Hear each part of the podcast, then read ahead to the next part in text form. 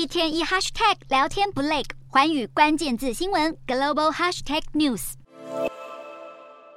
四日为独立纪念日，美股休市一天。欧洲股市方面，因为华尔街休市，交易冷清，高通膨持续笼罩欧盟，也对股市有所影响。欧洲三大股市都小跌作收。英国股市下滑七点五四点，收七千五百一十九点七二点；德国股市下挫四十一点八七点，收一万六千零三十九点一七点；法国股市小跌十六点七七点，收七千三百六十九点九三点。以上就是今天的欧美股动态。